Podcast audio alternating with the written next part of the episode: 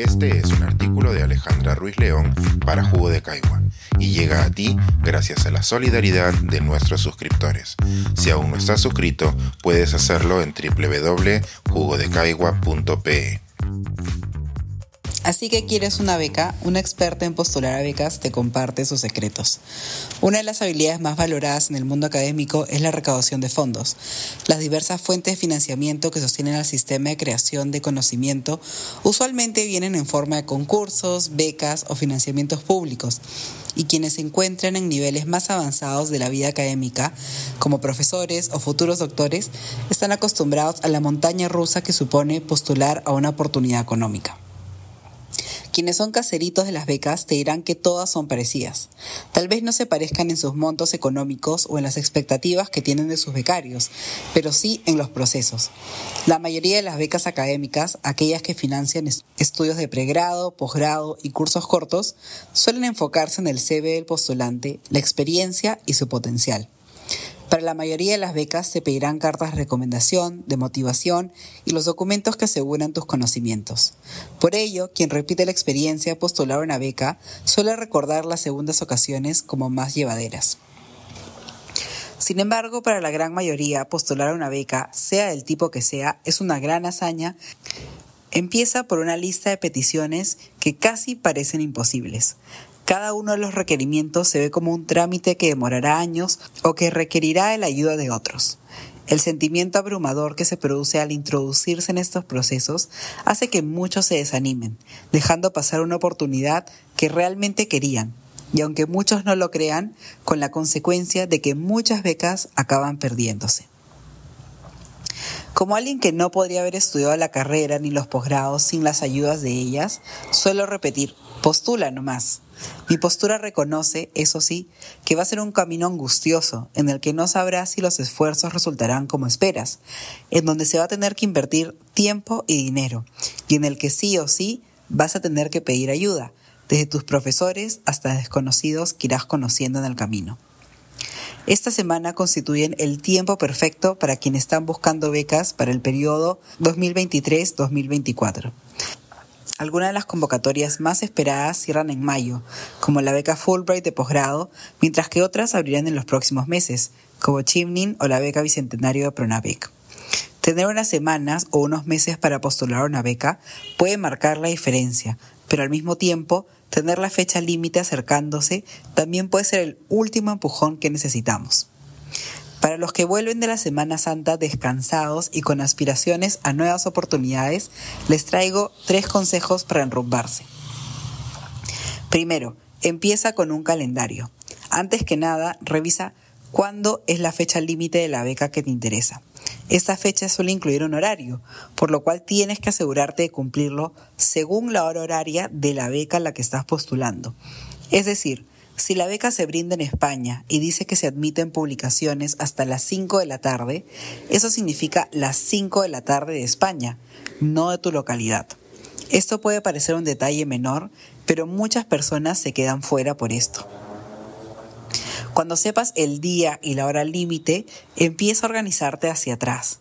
Es decir, si la postulación es un viernes, tu fecha límite debe ser el jueves, para evitar problemas tecnológicos tienes que ver toda la lista de requerimientos de la beca y agendarlos calculando el tiempo que requerirá obtener cada uno de ellos antes de la fecha límite.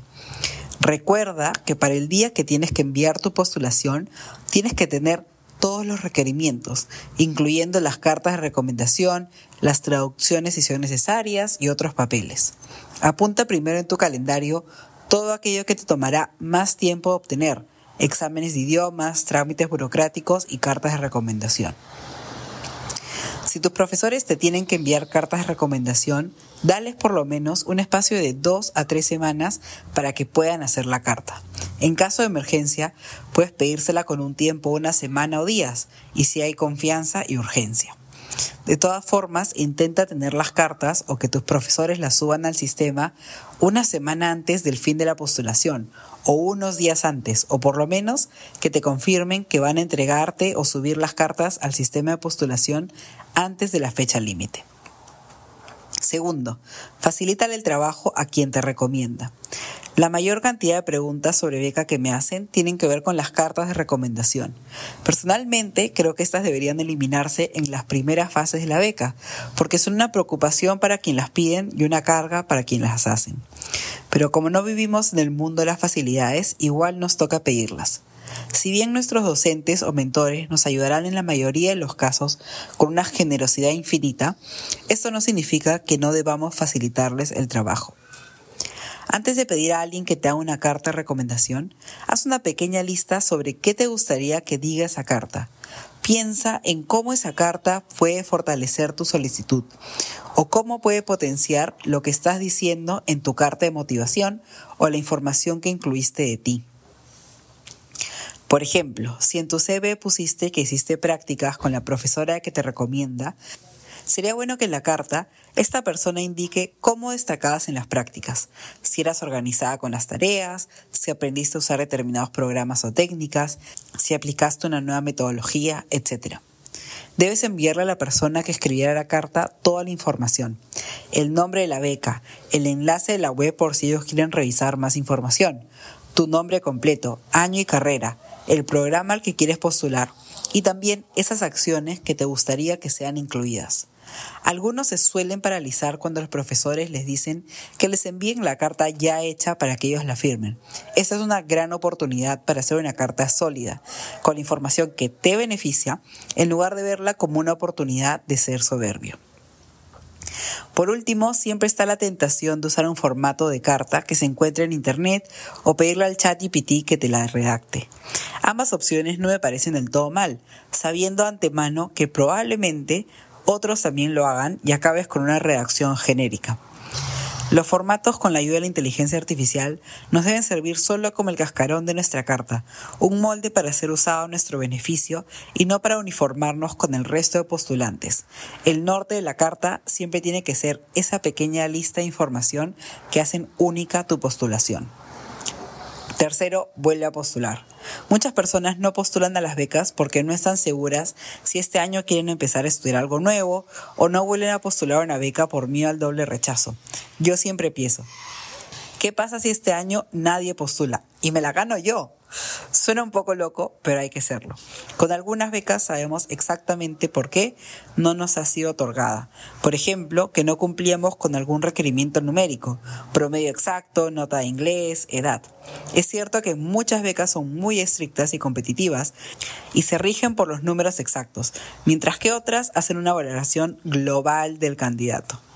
En ambos casos, se tiene la oportunidad de volver a postular aconsejo hacerlo. Primero, porque ya tenemos el trabajo avanzado.